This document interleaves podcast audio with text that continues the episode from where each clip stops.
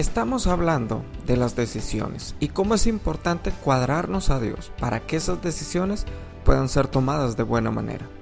Quiero que vayamos a ver las elecciones que Josafat tomó para llegar a las decisiones que le permitieron ganar esas batallas.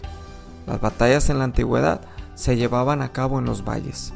Una cosa importante es que hay valles donde vamos para llegar directamente a una batalla y tenemos que tomar decisiones. Josafat sabe que en algún momento va a llegar a esos lugares, pero ¿qué crees? Las decisiones no las toma en medio de la batalla, las toma antes. Y eso es importante. Vamos a tener batallas, sí, pero las decisiones, cuando han sido buenas en nuestra vida, cuando hemos aprendido a elegir, entonces en las batallas no vamos a tener problemas. Quiero leerte en el segundo libro de Crónicas, capítulo 20, Voy a leer del verso 1 al verso 12. Dice lo siguiente. Pasadas estas cosas, aconteció que los hijos de Moab y de Amón, y con ellos otros de los amonitas, vinieron contra Josafat a la guerra. Y acudieron algunos, y dieron aviso a Josafat, diciendo, Contra ti viene una gran multitud del otro lado del mar, de Siria. Y he aquí, están Ejazazón, Tamar, que es en Gade. Entonces él tuvo temor y Josafat humilló su rostro para consultar a Jehová, e hizo pregonar ayuno en todo Judá. Y se reunieron los de Judá para pedir socorro a Jehová, y también de todas las ciudades de Judá vinieron a pedir ayuda a Jehová. Entonces Josafat se puso en pie en la asamblea de Judá y de Jerusalén, en la casa de Jehová, delante del atrio nuevo, y dijo, Jehová, Dios de nuestros padres, ¿no eres tú en los cielos y tienes dominio sobre todos los reinos de las naciones? ¿No está a tu mano tal fuerza y poder que no hay quien te resista? Nuestro Dios, ¿no echaste tú los moradores de esta tierra delante de tu pueblo Israel y la diste a la descendencia de Abraham, tu amigo para siempre? Y ellos han habitado en ella y te han edificado en ella santuario a tu nombre, diciendo, si mal viniere sobre nosotros o espada de castigo, o pestilencia, o hambre, nos presentaremos delante de esta casa y delante de ti, porque tu nombre está en esta casa, y a causa de nuestras tribulaciones clamaremos a ti, y tú nos oirás y salvarás. Ahora pues, he aquí los hijos de Amón y de Moab, y de los montes de Seir, a cuya tierra no quisiste que pasase Israel cuando venía de la tierra de Egipto sino que se apartase de ellos y no los destruyese. He aquí, ellos nos dan el pago viniendo a arrojarnos de la heredad que tú nos diste en posesión.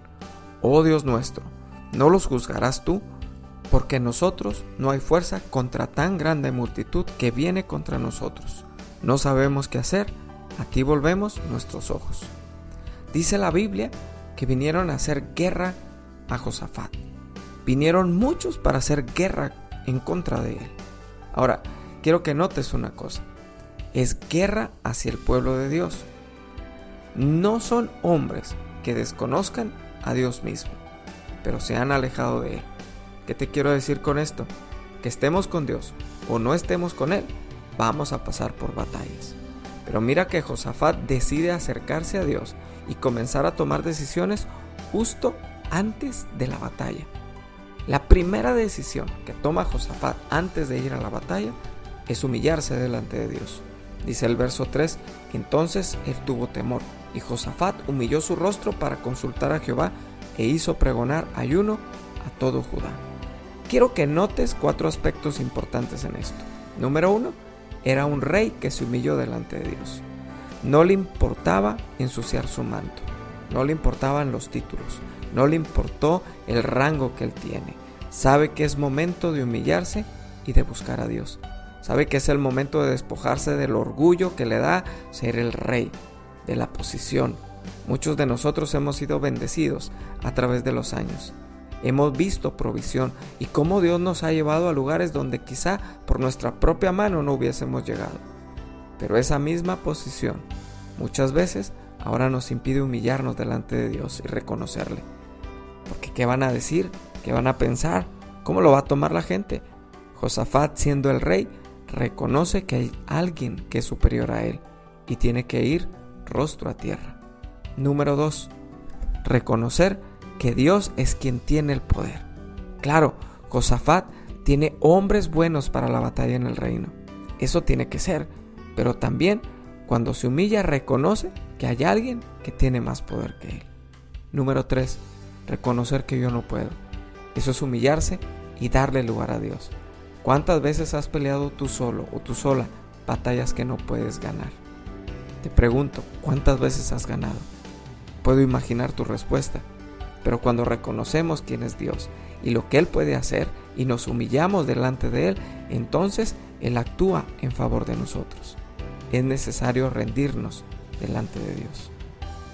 Número 4. Que no es en mi inteligencia. Conozco mucha gente que tiene muchísimo intelecto, mucho conocimiento, pero no tiene estrategia. La estrategia proviene de parte de Dios en muchas de las batallas que vamos a librar, pero tenemos que confiar en Él para que nos dé esa estrategia. Cada batalla tiene lo suyo y una estrategia diferente para vencer. Cuando no ponemos nuestra confianza en nuestra inteligencia y vamos a la estrategia de Dios, entonces seguro venceremos. Por eso conviene humillarnos para reconocerle a Él por sobre todo.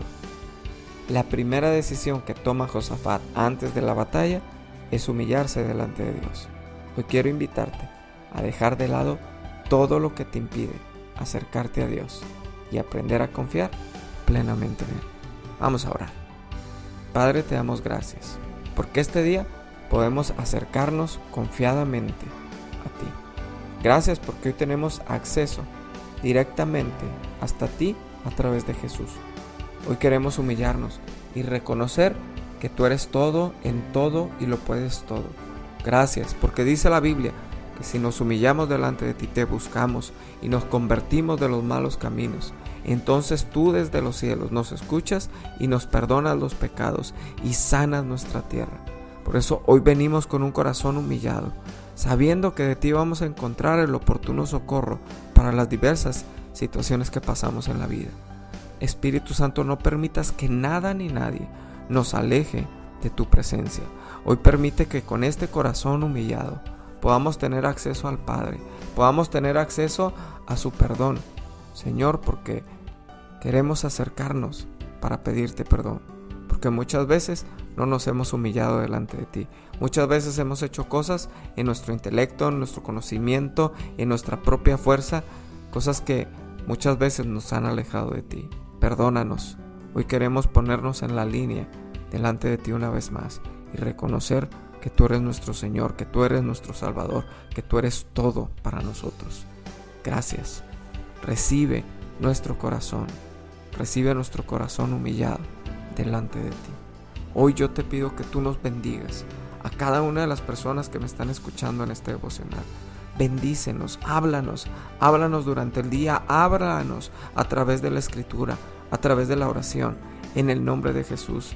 Gracias porque hoy podemos reunirnos en tu casa. Gracias porque hoy tenemos esa oportunidad. Bendícenos cuando estemos ahí. Háblanos en el nombre de Jesús. Gracias porque será un día en donde veremos tus milagros, prodigios, señales y maravillas. En el nombre de Jesús y para gloria tuya. Muchas gracias Espíritu Santo. Amén y amén. Gracias por escuchar este devocional. Gracias a todas las personas que están comentando en la página de Facebook TDF Monterrey. Gracias por poner tu comentario, por poner un like, por compartir la publicación. Gracias porque a través de esto me ayudas para llegar a más personas. Dios te bendiga. Yo soy el pastor Carlos López. Que tengas un día muy, muy, muy bendecido. Hasta luego.